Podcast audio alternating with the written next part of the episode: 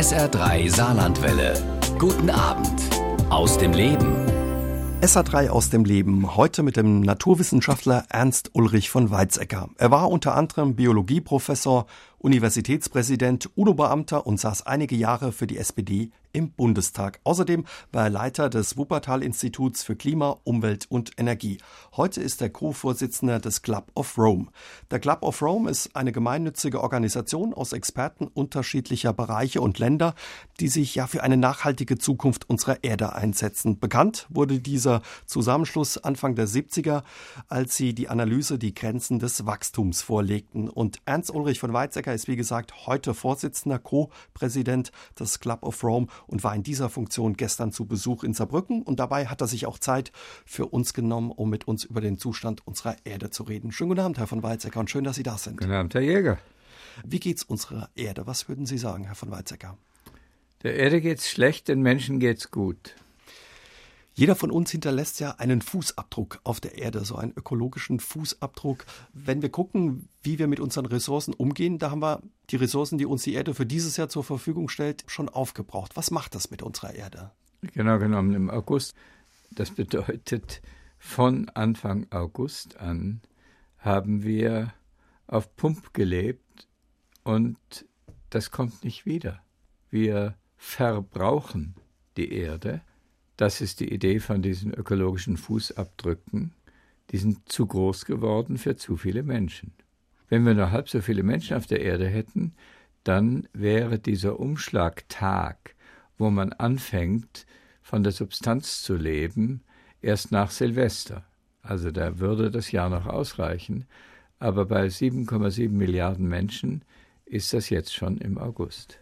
Was wäre, wenn alle Menschen auf der Welt so leben würden wie wir? Wenn alle mehr als siebeneinhalb Milliarden Menschen so leben würden wie die heutigen US-Amerikaner, dann wäre dieser Umschlagtag schon im Februar oder März. Und wenn alle leben würden wie die Deutschen, dann wäre es im April oder Mai. Und nur dadurch, dass die Inder und die meisten Afrikaner und viele Südamerikaner sehr viel bescheidener leben als wir, ist das erst im August. Aber das heißt auch, dass die gesamten Anstrengungen der Entwicklungsländer, endlich so viel Wohlstand zu haben wie die Europäer oder gar wie die Amerikaner, ökologisch in den Ruin führt. Sie haben gesagt, unserer Erde geht's nicht gut. Was ist so die größte Bedrohung oder Belastung für unsere Erde im Moment? Das am meisten besprochene Thema ist das Klima. Das ist wirklich brandgefährlich, was da passiert. Wir hatten jetzt einen fürchterlich heißen Sommer. Die Landwirtschaft und die Forstwirtschaft haben fürchterlich gelitten. Aber das ist nur noch vergleichsweise harmlos. Das ist noch ein Oberflächenphänomen. Was passiert, wenn das Eis von Grönland und der westantarktischen Eisplatte abbricht, abrutscht, ins Meer fließt und der Meeresspiegel entsprechend steigt? Das ist dann so etwas wie zehn Meter Meeresspiegelanstieg.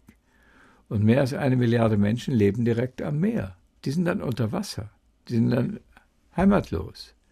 Also dieses Klimaproblem wird eher noch beschönigt. Und dann sagt die Kohlelobby in allen Ländern der Welt, wo es Kohle gibt, ja, aber wir können doch nicht aufhören mit Kohleverbrennung. Das ist doch unser es sind doch unsere Arbeitsplätze, unsere Verdienste. Das heißt, es gibt gewaltige Widerstände gegen die Einsicht, wir müssten ernsthaft Klimaschutz betreiben. Und dann gibt es die Artenvielfalt. Es ist jetzt in diesen letzten zwei Jahren deutlich geworden, dass die heutige Landwirtschaft ein gigantischer Artenkiller ist. Die Agrargifte, die sind für alle Insekten und eben keineswegs nur die sogenannten Schadinsekten tödlich. Merkt man auch ein bisschen, wenn man mit dem Auto unterwegs ist. Heute sind nicht mehr ganz so viele Insekten auf der Scheibe im Sommer. Ganz genau. Und in Krefeld haben Menschen, die gar nicht an den Universitäten arbeiten, systematisch untersucht, wie in einem Naturschutzgebiet die Zahl der Insekten abnimmt und entsprechend haben sie dann auch festgestellt, das hat auf die Vögel einen Rieseneinfluss, weil sehr viele Vögel leben von Insekten. Die verhungern jetzt.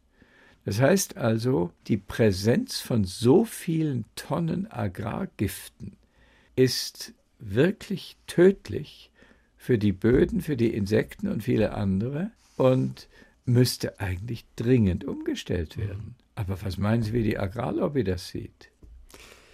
Vieles, was wir angesprochen haben, von dem haben wir schon häufig gehört und das wissen wir eigentlich auch.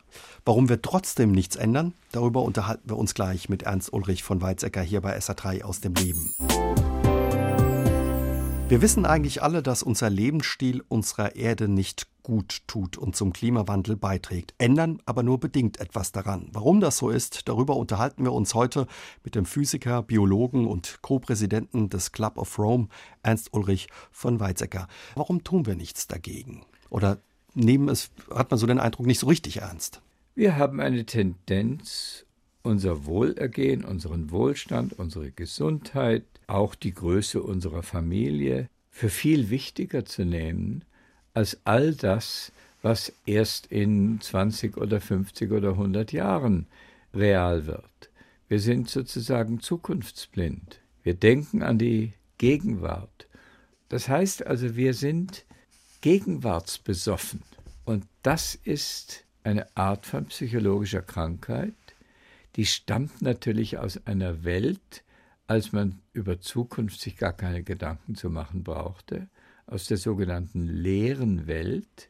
Wir leben heute in einer vollen Welt. Die leere Welt heißt, es gab einfach weniger Menschen. Sehr viel weniger Menschen und die Natur erschien unermesslich groß. Das eine ist, dass ja der Otto Normalverbraucher vielleicht denkt, naja, was soll's, was betrifft mich das, aber Sie waren selbst Politiker, haben auch mit viel, viel mit Politikern und der Wirtschaft äh, zu tun. Wie ernst nehmen die Ihre Mahnungen, die Sie auch mit dem Club of Rome aussprechen? Was ist da Ihr Eindruck? Die sind in dem Moment wirklich gesprächsbereit, wo sie eine Chance sehen, mit einer wirklichen Schonung der Natur trotzdem vernünftig Geld zu verdienen und Arbeitsplätze zu haben. Also geht es primär ums Geld, um das Geld verdienen, oder? Ja, die Wirtschaft ist dadurch definiert, dass bei ihr letzten Endes alles ums Geld geht. Und natürlich, wenn von Seiten des Staates oder der Staaten bestimmte Dinge verboten werden, dann darf man da nicht mehr Geld draus machen. Das ist ja passiert, zum Beispiel mit der Großfeuerungsanlagenverordnung in Deutschland, die die Luftverpestung mit äh, Schwefeldioxid und Stickoxiden im Wesentlichen gebannt hat. Klar, in der Wirtschaft geht es darum, Geld zu verdienen, aber Geld verdienen ist das eine. Ich meine, die Wirtschaft hat auch Nachteile, wenn unsere Erde nicht mehr bewohnbar oder belebbar ist. Wie kann man die davon überzeugen, dass sie auch einen Beitrag dazu leisten müssen? Man braucht Aktionen auf Seiten der Wirtschaft, und auf Seiten des Staates. Der Staat zum Beispiel könnte dafür sorgen, dass der Energie-, Wasser- und Mineralienverbrauch in kleinen wirtschaftsverträglichen Schritten immer teurer wird, perspektivisch über 100 Jahre. Dann würde es auf einmal lukrativ werden, in der Wirtschaft die Effizienz im Umgang mit Energie, Wasser und Mineralien dramatisch zu verbessern. Und das ist technisch ohne weiteres möglich. Ich benutze immer gerne ein Beispiel, um ein 10 Kilo Gewicht, zum Beispiel einen schweren Eimer Wasser, von Höhe des Meeresspiegels auf den Gipfel des höchsten Berges der Erde, des Mount Everest, hochzuheben, wäre der physikalisch ausgerechnete Energieverbrauch eine Viertel Kilowattstunde. Mhm. Wenn ich aber meine Studenten in Kalifornien oder hier in Deutschland frage, was schätzt ihr, wie viele Kilowattstunden man für diese Operation braucht, dann kriege ich immer Antworten in der Gegend von 1000 Kilowattstunden. Das heißt, die haben alle überhaupt keine Ahnung von Physik. Wie groß der Aufwand ist. Also man schätzt das anders ein. Ja, man hat das Gefühl, eine Kilowattstunde ist winzig und der Job, den man damit machen muss, ist riesig. Also braucht man Tausende davon. Das ist völliger Quatsch. Wir brauchen eine Viertel Kilowattstunde und das ist ein Indiz dafür, dass man aus einer Kilowattstunde vielleicht hundertmal so viel Wohlstand herausholen kann.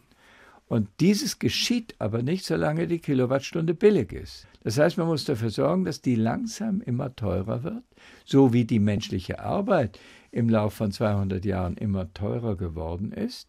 Und das ist die Basis des heutigen Wohlstands. Also die Erhöhung der Effizienz ist ein Glücksbringer, ein Wohlstandsbringer. Das heißt also gar nicht gegen Wohlstand, nicht einmal gegen Luxus gesprochen, sondern lediglich dafür, dass endlich Vernunft einkehrt. Also wenn ich Sie richtig verstehe, weil viele Leute denken, ja gut, wenn wir unser Klima schützen wollen, unsere Erde schützen wollen, hat das viel mit Verzicht zu tun. Nicht zwangsläufig, wenn ich Sie richtig verstehe. Richtig. Ich meine, Verzicht ist auch was Gutes und sehr vernünftig. Man braucht nicht am Wochenende nach Teneriffa zu düsen und wieder zurück. Das ist wirklich eine Frage des Verzichts. Aber gleichzeitig müssen wir dafür sorgen, dass endlich das Flugbenzin besteuert werden darf. Es gibt das Abkommen von Chicago, was dieses verbietet. Und das ist ja vollkommen närrisch. Die Folge davon ist, dass auf vielen Strecken der Bahnverkehr teurer ist als das Fliegen. Und das lässt sich ohne weiteres korrigieren durch eine vernünftige staatliche und möglichst überstaatliche Maßnahme. Mhm. Jetzt werden vielleicht einige sagen, die uns zuhören, ja, das trifft dann äh, wieder den kleinen Mann in Anführungszeichen. Was ist zum Beispiel mit den großen Unternehmen, die nicht so viele Steuern zahlen und die auch wesentlich dazu beitragen, dass eben ja der Klimawandel vorangeht? Bleiben wir erstmal beim kleinen Mann. Mhm.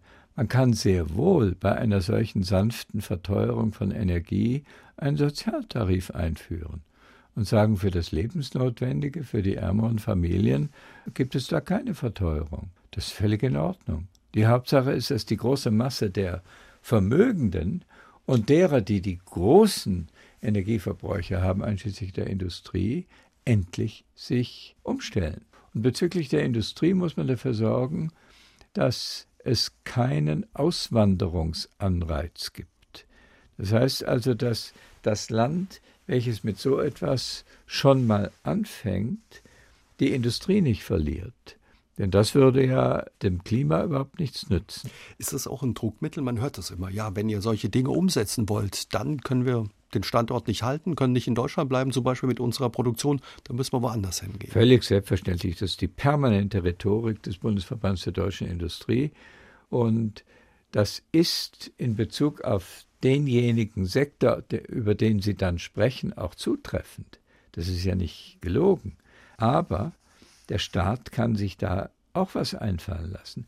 Erstens, diese kleine schrittweise Verteuerung kann man ja so dimensionieren, dass sie nur so schnell vorankommt, wie im abgelaufenen Jahr die Effizienz zugenommen hat, sodass der durchschnittliche Preis der Energiedienstleistungen überhaupt nicht zunimmt. Das ist schon mal ein wesentlicher Schritt, den der Staat machen kann. Und dann kann man noch weitergehen. In Schweden hat man damals im Zusammenhang mit dem Waldsterben und dem sauren Regen eine brutale Stickoxidsteuer gegen die Luftverschmutzung angekündigt.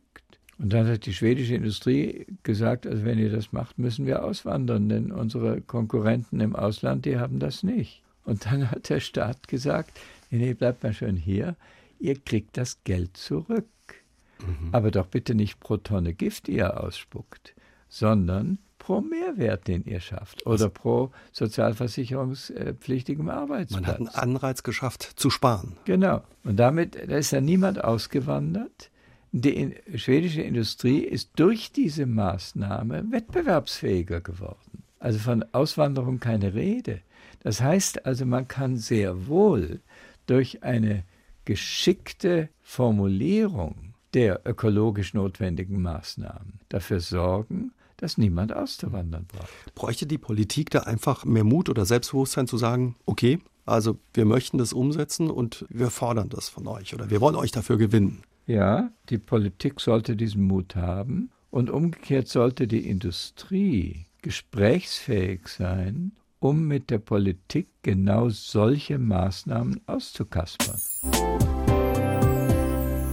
Der Club of Rome ist ein Zusammenschluss von Experten aus verschiedenen Disziplinen und aus mehr als 30 Ländern. 1972 landete die Nichtregierungsorganisation mit ihrer Analyse Die Grenzen des Wachstums einen Weltbestseller. Das Buch wurde mehr als 10 Millionen Mal verkauft und in über 30 Sprachen übersetzt. Warum die Fakten von damals den Klimawandel nicht aufhalten konnten, darüber unterhalten wir uns heute bei SA3 aus dem Leben mit dem heutigen Co-Präsidenten des Club of Rome, Ernst Ulrich von Weizsäcker. Von Weizsäcker, dieses Buch 1972, Die Grenzen des Wachstums, das hat eingeschlagen wie eine Bombe, wenn man das so sagen kann, viel Aufsehen erregt. Was war die Kernaussage? Kann man das einfach zusammenfassen? Man hat damals mit einer recht primitiven Mathematik fünf Messgrößen miteinander in Beziehung gesetzt. Die Zahl der Menschen, die Nahrungsmittel pro Kopf, die Industrieproduktion pro Kopf, die Verfügbarkeit von Ressourcen und die lokale Verschmutzung. Und hat dann festgestellt, wenn also die Zahl der Menschen zunimmt und die Nahrungsmittel und so weiter, dann wird der Ressourcenverbrauch innerhalb von 60, 70 Jahren so dramatisch zunehmen, dass auf einmal nichts mehr übrig ist. Das waren die sogenannten Grenzen des Wachstums. Da waren einige Fehler drin. In Wirklichkeit ist der Erdmantel viel reicher, als man damals angenommen hat. Und die Verschmutzung konnte man ja mit Emissionsschutz und so weiter ziemlich gut in den Griff kriegen. Das heißt also, ganz so schlimm ist es nicht gekommen. Aber die Grundaussage ist weiterhin richtig. Und seit 1972 hat sich die Weltbevölkerung etwa verdreifacht und der Konsum etwa verzehnfacht. Und das geht nun wirklich an die Schmerzgrenze der Natur. Das muss dringend korrigiert werden. Wir brauchen dringend zum Überleben künftiger Generationen eine Stabilisierung der Bevölkerung. Und nun glücklicherweise ist es so, dass diejenigen Länder, die innerhalb ihres Landes bereits eine Stabilisierung der Bevölkerung hingekriegt haben, wie zum Beispiel China und Japan, aber auch Deutschland, Skandinavien und andere, denen geht es ökonomisch viel besser als denjenigen Ländern, in denen das nicht gelungen ist, vor allem in Afrika. Das heißt also, ein Verzicht auf weitere Bevölkerungsvermehrung ist ein Glücksfall für das Land und nicht etwa ein Schaden. In Deutschland würde man das vielleicht in einigen Punkten anders sehen, weil man sich mehr Kinder wünschen würde. In anderen Ländern mag das anders sein, weil wir jetzt das bei Afrika richtig. bleiben. Äh, da äh, sprechen Sie genau den richtigen Punkt, Anna Jäger. Die deutsche Publizistik redet über die sogenannte Demografie, also die Veränderung der Altersstruktur, immer nur in schwarzen Tönen, statt in weißen Tönen, in goldenen Tönen. Das ist großartig für das Land, dass wir endlich aufhören, ständig zu wachsen. Denn das wäre überhaupt nicht finanzierbar von der Natur. Von der Natur, aber wenn wir jetzt zum Beispiel unsere Sozialsysteme angucken, dann wird es so schwierig, wenn wir zu viele Alte haben, zu wenig Junge. Nein, überhaupt nicht. Ich bin jetzt 79 und arbeite so viel wie früher ungefähr und zahle mehr Steuern, als ich durch die Altersversorgung wieder reinkriege. Das heißt, der Staat verdient an mir und das ist gut so. Und das kann man in sehr vielen anderen Berufen auch. Nur dann kommt immer der berühmte Dachdecker, der oberhalb von 65 nicht mehr aufs Dach steigen sollte, aus äh, körperlichen Gründen, das kann man ja verstehen. Aber es gibt so viele andere Berufsmöglichkeiten für ihn oder für sie, als äh, unbedingt auf dem Dach rumzuhampeln, das ist wirklich eine Frage der Fantasie, einer Erwerbsarbeit für die dritte Lebensphase, die dann auch das Rentensystem mit stabilisiert. Oder eine Aufgabe, ne? dass Natürlich. man eine Aufgabe hat, wo es man sollte was viel zur Gesellschaft mehr Freiwilligkeit sein mhm. und es sollte ein vernünftiger Anreiz sein, seine Schaffenskraft weiterhin zum Nutzen aller einzusetzen. Das ist gut fürs, fürs Volk. Und was machen die, die sagen, ich habe genug gearbeitet, ich möchte das nicht, ich möchte meinen alten Teil genießen? Es ist völlig legitim, dass sie das sagen und das durften sie auch. Da muss eine Finanzierung dafür auch da sein. Die sollte aber geringer sein als für diejenigen, die weiterhin ihre Schaffenskraft nutzen für das Ganze. Lassen Sie uns noch mal reden über die Grenzen des Wachstums. Wie hat die Wirtschaft und die Industrie damals reagiert? Wachstum war das Ein und Alles. Wenn man heute da drauf guckt, hat man den Eindruck. Der Club of Rome wurde gegründet von einem Industriellen. Aurelio Pecei, er war damals Chef von Olivetti, einem damals einem sehr erfolgreichen Konzern, und er ist inzwischen verschwunden. Aber auch bei Fiat war er ganz hoch drin. Und er hat gesagt, so geht es nicht weiter. Als Industriemann hat er das gesagt. Und viele andere Industrieleute haben dann, als der Bericht die Grenzen des Wachstums herauskam, auch gedacht, ja, also wir müssen umstellen. Mindestens abkoppeln den Naturverbrauch vom Mehrwertgewinn. Und das ist die ganz große Aufgabe, die, über die wir am Club of Rome seit äh, zwei, drei Jahrzehnten arbeiten. Ich habe mit einem australischen Team ein Buch verfasst mit dem Titel Faktor 5, wo wir beweisen, dass in den vier wichtigsten Wirtschaftssektoren, also Verkehr, Gebäude, Industrie und Landwirtschaft, eine Verfünffachung der Ressourcenproduktivität technisch darstellbar ist. Man muss sie nur lukrativ machen, sonst geschieht es nicht. Mhm. Also, das hat die Industrie dann auch sehr interessiert. Viele Leute haben in diese Richtung investiert. Da sind auch einige Durchbrüche gekommen, zum Beispiel die heutige LED-Lampe statt der alten Glühlampe. Mhm. Die ist zehnmal so lichteffektiv, effizient wie die alte.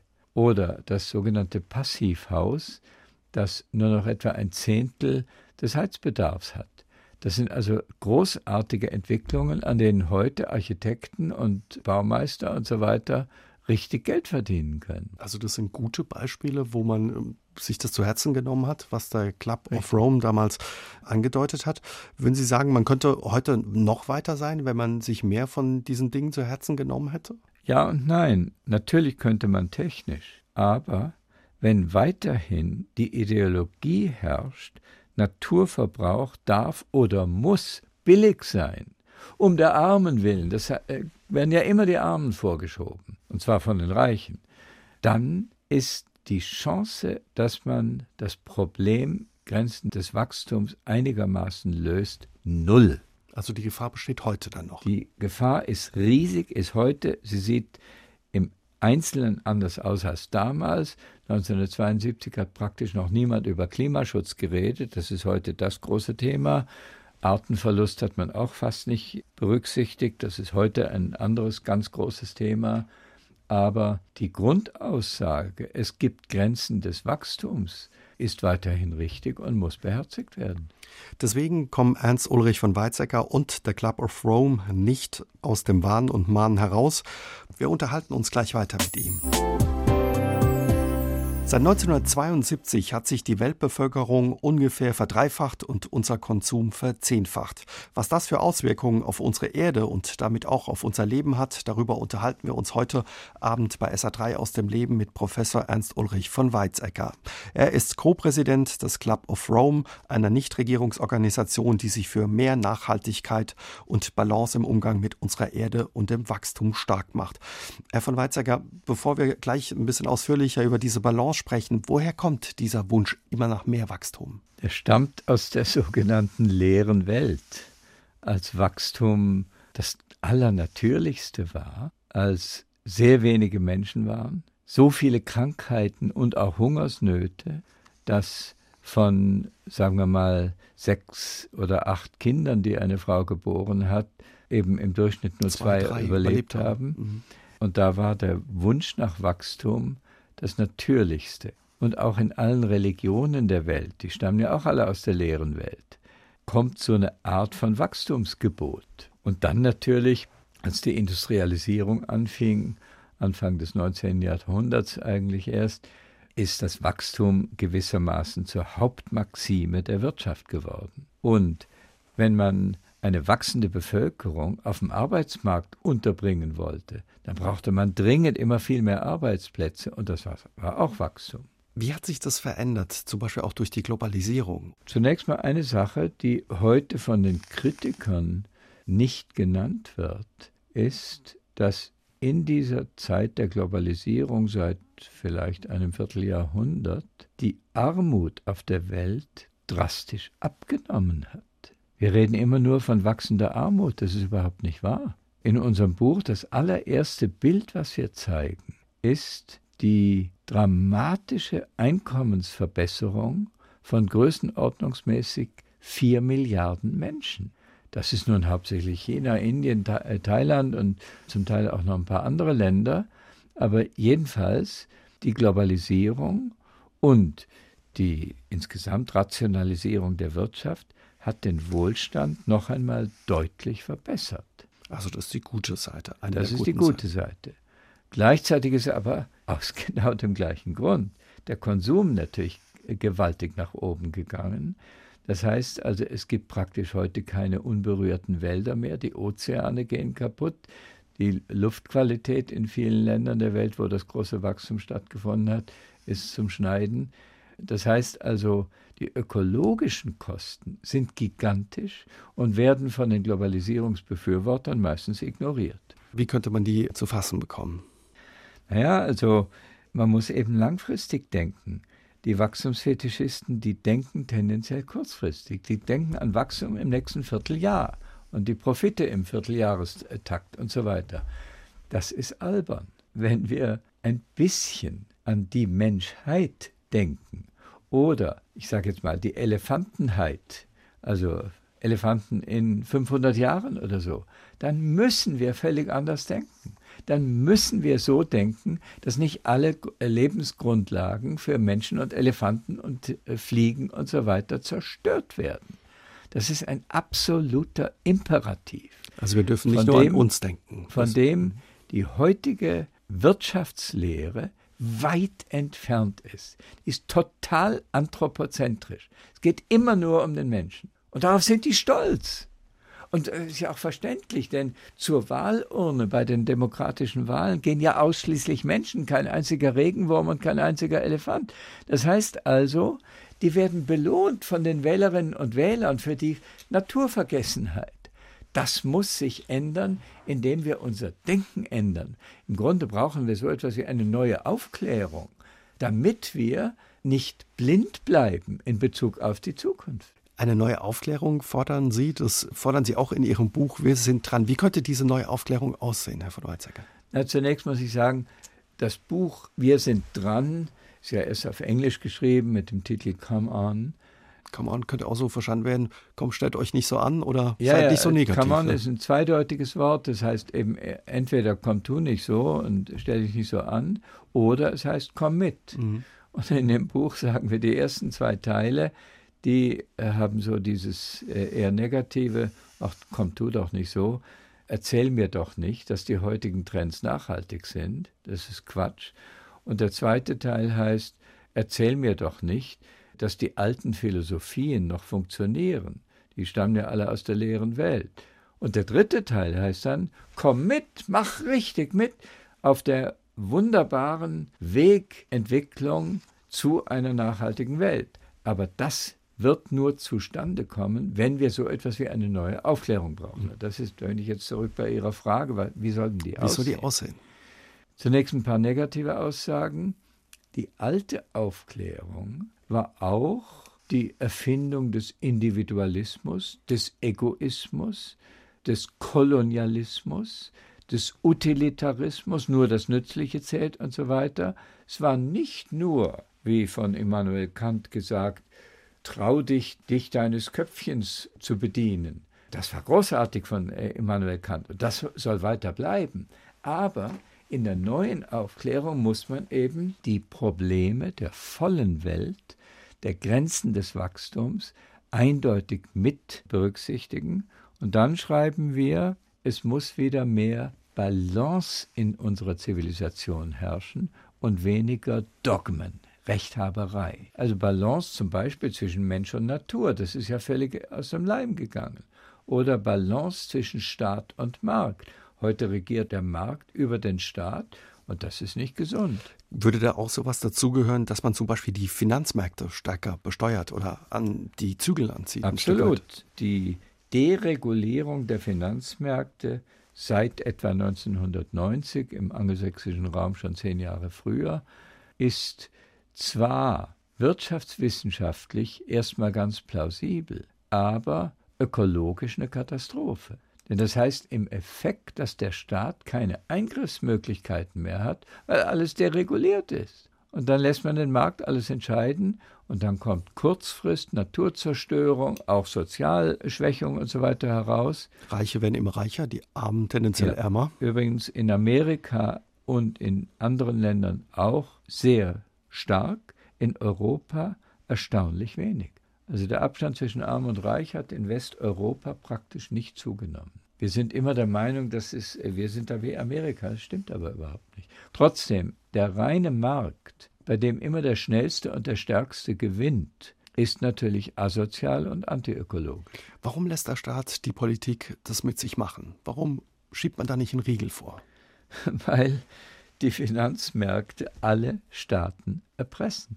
Die sagen, das Einzige, was uns interessiert, ist die Kapitalrendite. Und ein Land, in dem die Kapitalrendite systematisch schlechter ist als in konkurrierenden Ländern, da können wir doch nicht investieren. Unser heiliges Geld darf doch nicht mit minimalen Kapitalrenditen abgespeist werden. Nein, wir gehen in die Länder, in denen zum Beispiel eine von uns für überflüssig angesehene Umweltschutzgesetzgebung nicht existiert. Oder wo es keinerlei Regulierungen gibt, wie auf den Bahamas oder so.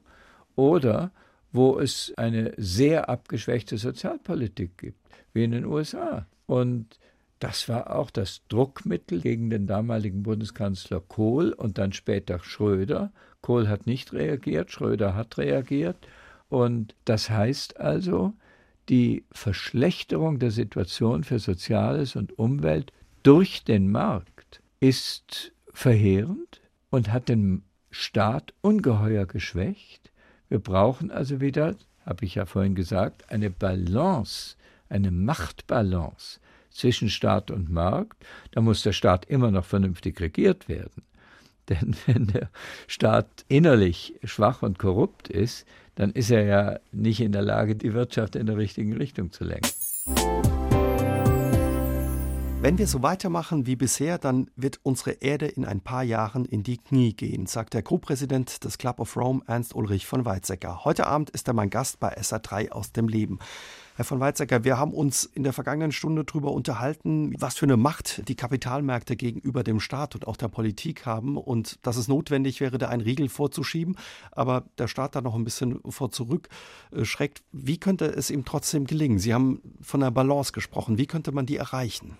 Zunächst mal brauchen wir eine Art von neuem Bewusstsein. Die Rechthaberei, wo es immer nur falsch und richtig gibt, ist eigentlich eine primitive Denkform. Wenn wir in Deutschland oder erst recht in Amerika von irgendeinem Streit hören, politischem Streit äh, so, dann ist unsere erste Reaktion, naja, der eine hat Recht, der andere hat Unrecht und Wahrheitssuche besteht darin, dass der, der Recht hat, den anderen besiegt, der Unrecht hat. Wenn man exakt die gleiche Frage oder Streitsituation einem Asiaten vorlegt, einem Inder, einem Chinesen, einem Japaner, dann ist deren erste Reaktion, ja, natürlich haben eigentlich beide recht. Es kommt auf eine vernünftige Balance an. Und das ist eine bessere Form, mit einem Streit umzugehen, als Rechthaberei. Wenn wir jetzt bei diesem Thema Finanzmärkte bleiben, wie könnte ja so ein nicht richtig und nicht falsch aussehen, diese Balance? Also im angelsächsischen Raum ist das verdammt schwierig. Ich habe sechs Jahre meines Lebens in Amerika gelebt und die glauben religiös daran, dass der Markt definitionsgemäß, weiß doch jeder, besser ist als der Staat. Die haben einen richtigen Staatshass. Und das ist natürlich närrisch. Das ist in Japan, in China, aber auch in Europa viel besser. In England ist es wieder schwach, aber in Deutschland, Skandinavien, Frankreich, Österreich, mutatis mutandis auch in Osteuropa, ist die Einsicht in die Notwendigkeit eines starken, regelsetzenden Rechtsstaates viel besser verbreitet. Also bräuchten die Staaten in Europa, in Westeuropa mehr den Mut zu sagen, wir machen das jetzt, wir trauen uns das und gehen vielleicht auch ein Risiko ein und gucken, was passiert. Ja, es muss natürlich glaubwürdig sein gegenüber den Wählermassen, auch gegenüber der Wirtschaft. Also eine Überbürokratisierung oder eine Schwächung von unternehmerischer Risikobereitschaft ist problematisch. Man muss auch da eine Balance haben zwischen der positiven Seite davon, dass ein Unternehmer auch Risiken eingeht, und der negativen Seite, dass diese Risiken riesige Fehler für die Gemeinschaft enthalten können. Also das Vorsorgeprinzip, was wir in Europa haben und in Amerika nicht, muss dringend geschützt werden. Und gleichzeitig brauchen wir auch eine Förderung von Start-ups, von interessierten jungen Leuten, die sagen, jetzt probieren wir doch mal was Neues aus. Mhm. Aber so wie es jetzt ist, hat man den Eindruck, ist der Staat zu sehr erpressbar und in seinen Möglichkeiten ein Stück weit eingeschränkt. Ja, der Weltmarkt insbesondere der Finanzweltmarkt ist der eigentliche Steuermann des Weltgeschehens und das ist natürlich eine Katastrophe. Es ist auch schlimm, wenn im Wettbewerb praktisch immer der Schnellste gewinnt. Ich weiß als früherer Biologe, dass wenn immer der Schnellste gewinnt, dann geht alles kaputt. Also Krebszellen wachsen viel schneller als gesunde Zellen. Und wollen wir alle an Krebs sterben? Bloß weil wir die Geschwindigkeit verherrlichen? Nein, das darf nicht sein. Also wir müssen bestimmte Einsichten in Gesundheit, Balance und so weiter in unserer Zivilisation verankert lassen und nicht zerstören. Wenn wir nichts ändern, wie wird sich unsere Welt verändern? Was wird da passieren? Ihre Kollegen früher vom Club of Rome haben sich große Sorgen gemacht. Wie groß sind Ihre Sorgen um unsere Welt? Naja, also natürlich mache ich mir Sorgen. Aber an Veränderung mangelt es ja überhaupt nicht. Der Unterschied ist nicht Stagnation oder Veränderung, sondern richtige Veränderung oder falsche Veränderung. Und was mich mit Sorge füllt, ist, dass es in vielen Fällen falsche Veränderungen sind, die heute passieren. Also zum Beispiel, das hat Oxfam beim Weltwirtschaftsforum vor einem Jahr oder anderthalb vorgestellt. Acht Männer, alles Männer der Welt, haben so viel Einkommen oder Vermögen, habe ich jetzt vergessen, wie die Hälfte der Menschheit, also 3,8 oder 9 Milliarden Menschen, haben so viel wie acht Individuen. Eine so groteske Distanz zwischen Arm und Reich. Das kann einer Zivilisation nicht gut tun. Das muss korrigiert werden. Auf unserer Erde haben wir immer noch die Chance für eine gute Zukunft für alle Menschen. Doch das ist nur möglich, wenn wir den Schalter umlegen und etwas an unserem Lebensstil ändern. Wie diese Veränderungen aussehen müssen und wie viel Zeit uns dafür noch bleibt, darüber unterhalten wir uns heute Abend bei SA3 aus dem Leben mit dem Co-Präsidenten des Club of Rome, Ernst Ulrich von Weizsäcker. Was können wir tun, um diese Entwicklung aufzuhalten, über die wir gesprochen haben, Herr von Weizsäcker? Nun, wir haben vor ein paar Minuten gesprochen über das neue Buch Wir sind dran. Und der dritte Teil des Buches, etwa die Hälfte der ganzen Seiten, geht darüber, was man praktisch machen kann. Und das fängt zum Beispiel an damit, dass man eine regenerative Wirtschaft aufbaut, bei der man dadurch verdient, dass man zum Beispiel Böden wieder gesund macht. Das kann man zum Beispiel ökologische Landwirtschaft an einigen Stellen. Oder Wasserreserven wieder auffüllen, etwa in Afrika. Die werden ja im Moment leer gepumpt. Das ist ja grotesk.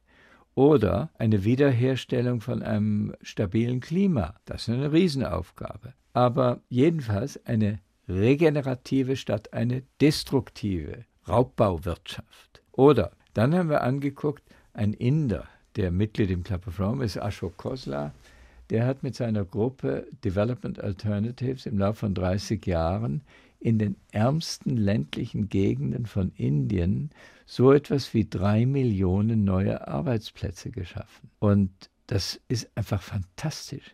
Er hat sich um die Weltmärkte nicht weiter gekümmert, sondern hat gesagt, jetzt kommt es auf die lokalen armen Leute an, die brauchen Bildung, die brauchen Jobmöglichkeiten.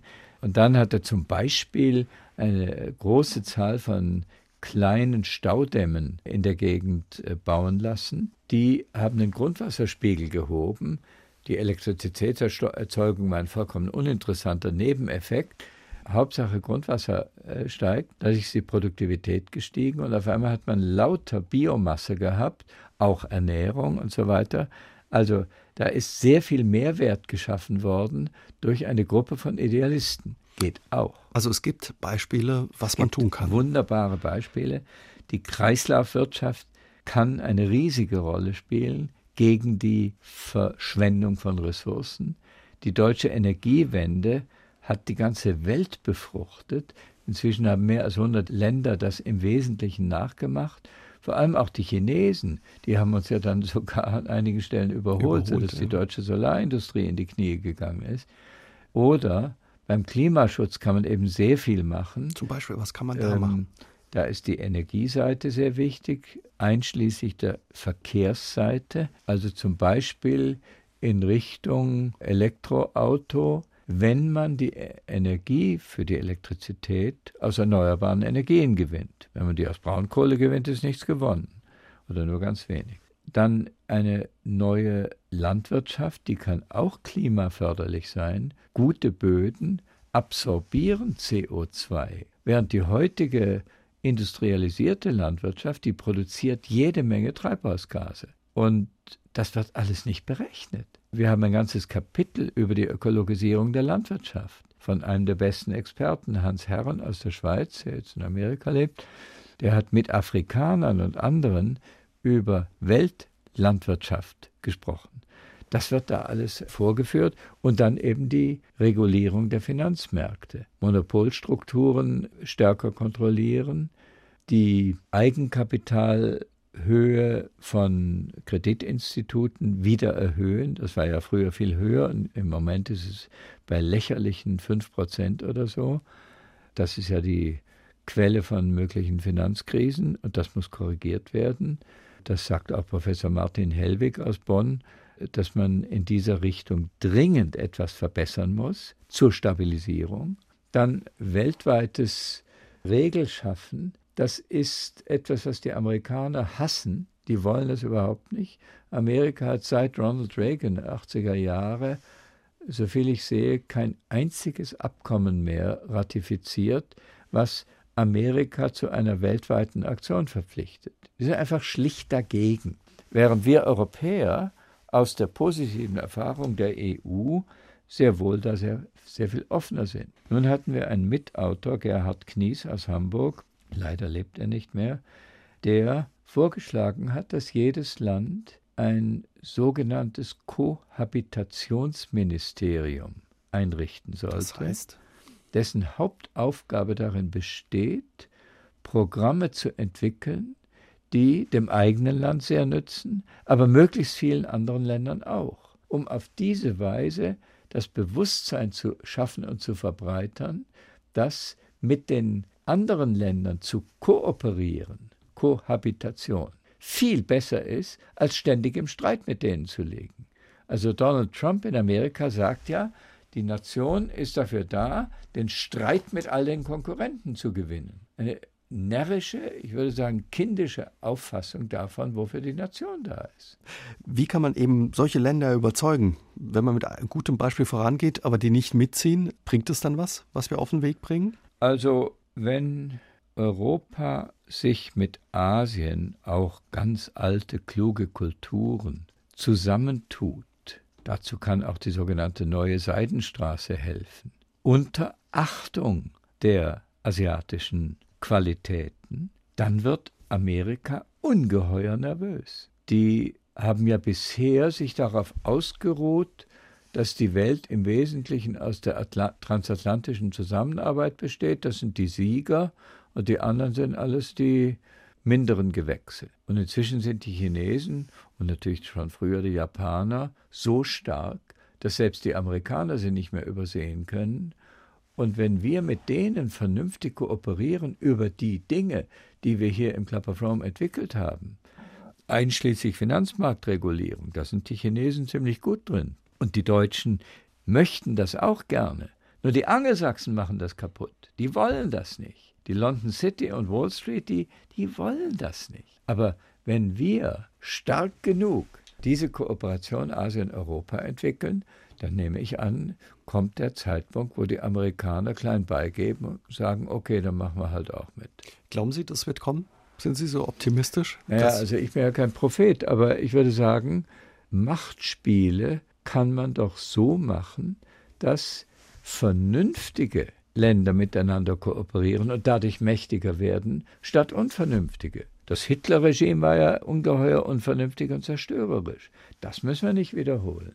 Wir unterhalten uns gleich weiter mit Ernst Ulrich von Weizsäcker hier bei SA3 aus dem Leben und klären auch die Frage, was jeder Einzelne von uns tun kann, damit es unserer Welt ein Stück weit besser geht. SA3 aus dem Leben, heute Abend mit Ernst Ulrich von Weizsäcker. Wir sind dran, heißt Ihr Buch, das Sie mit dem Club of Rome herausgegeben haben. Von Weizsäcker, was können wir tun, jeder Einzelne, damit es unserer Welt auf lange Sicht besser geht, unserer Erde?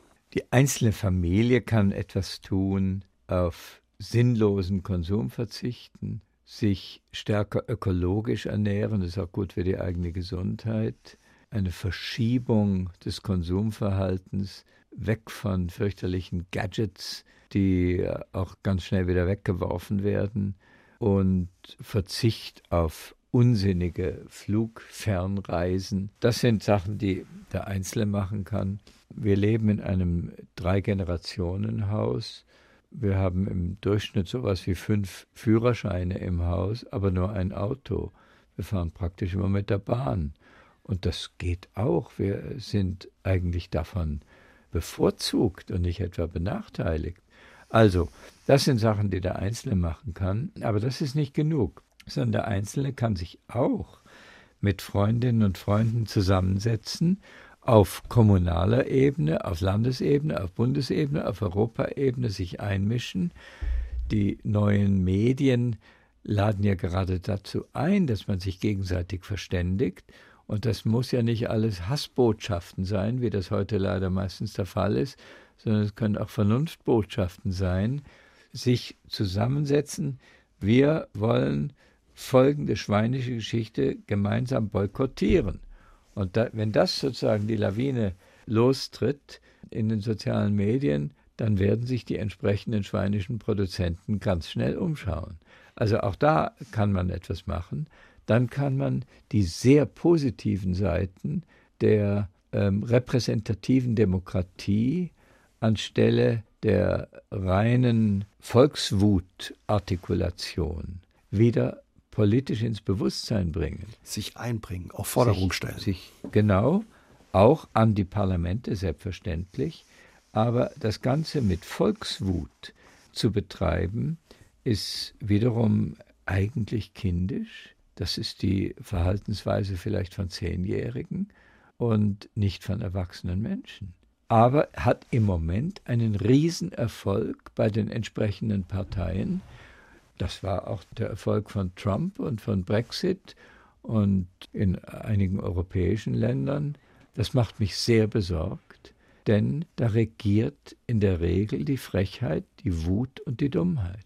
Wenn ich Sie richtig verstehe, erwarten Sie, dass die andere, bis jetzt schweigende Mehrheit eben auch ihre Stimme erhebt und sich dagegen stellt oder für ja. ihre Sache einsetzt? Die Mehrheit muss sich das Problem genau anschauen und deutlich artikulieren, wie jetzt nach Chemnitz, dass man sich nicht schwarz oder braun färben lässt, sondern dass man zivilisiert, vernünftig miteinander umgeht und natürlich die von den Protestierern verlangte Gerechtigkeit auch berücksichtigt.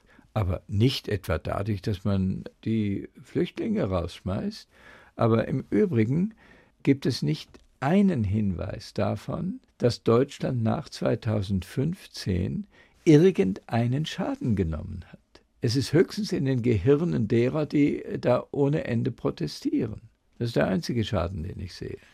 Auch hier die Balance und es gibt nicht nur richtig oder falsch, ja. sondern das genaue Hinsehen. Genau. Wenn wir zurückkommen zu dem Thema unserer Erde und auch dem Thema Klima, was von Seiten des Club of Rome sind Ihre Forderungen? Stabilisierung des Klimas auf der Größenordnung, die von dem Pariser Klimaabkommen von 2015 beschlossen worden ist, maximal zwei Grad Erhöhung gegenüber vorindustrieller Zeit, aber nach Möglichkeit nur anderthalb Prozent und selbst das ist nicht genug. Man muss also im Sinne der regenerativen Wirtschaft auch dazu kommen, lokal und irgendwann dann auch regional die CO2-Konzentration aktiv zu vermindern.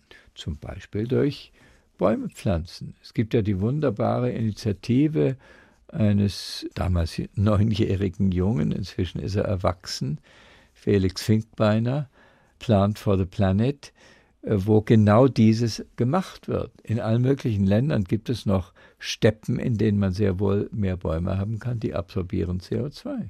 Also man kann vieles tun, das ist gar nicht äh, so schwierig, wenn ich Sie richtig verstehe. Und das hat nicht unbedingt was mit Verzicht oder mangelndem Spaß, auch was das Leben betrifft, zu tun.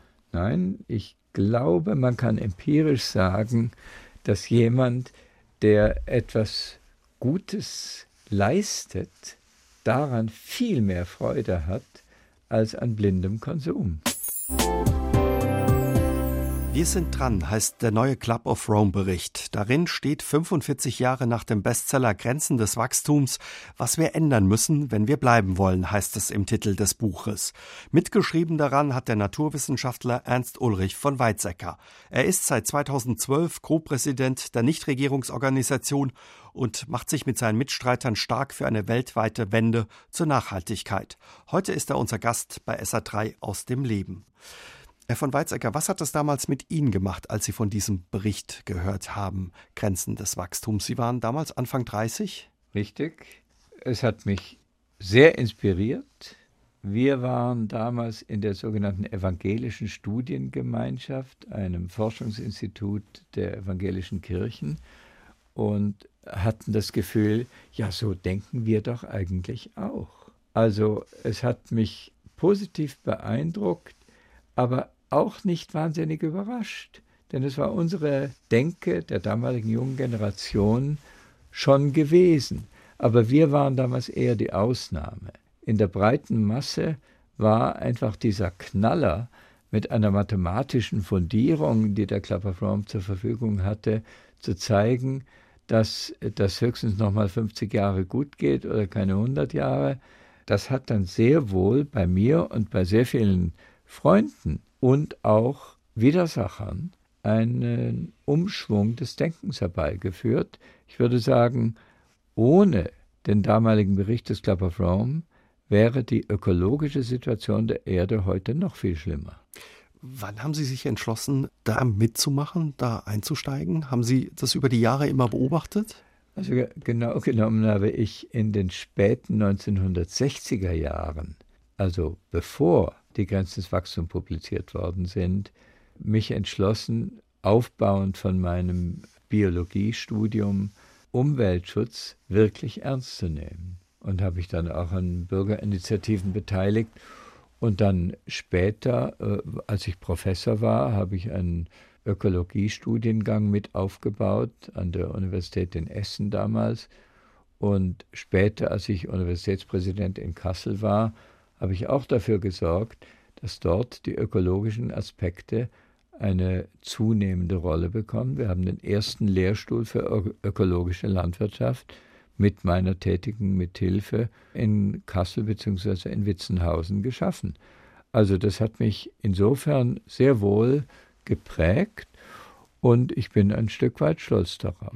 Was treibt Sie heute noch an, sich dort einzubringen und dafür einzusetzen? Naja, also damals waren Enkel für mich eine abstrakte Form.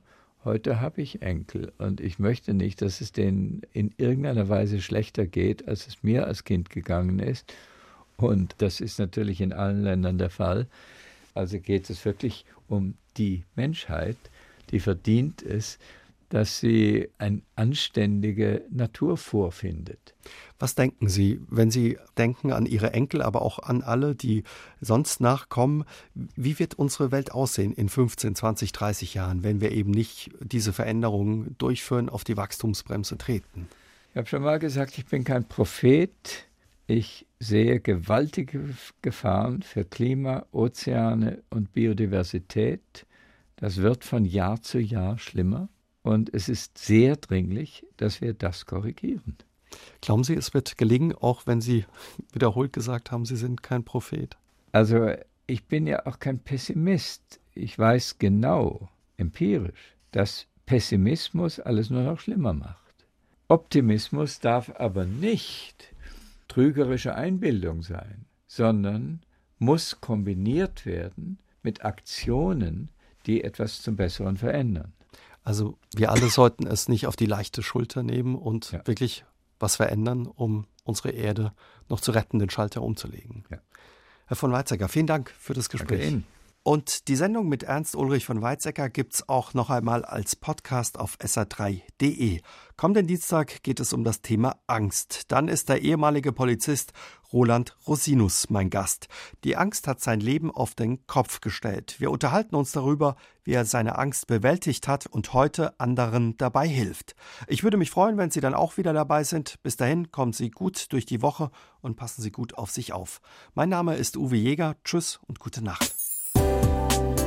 SR3 aus dem Leben. Immer dienstags im Radio, danach als Podcast auf sr3.de.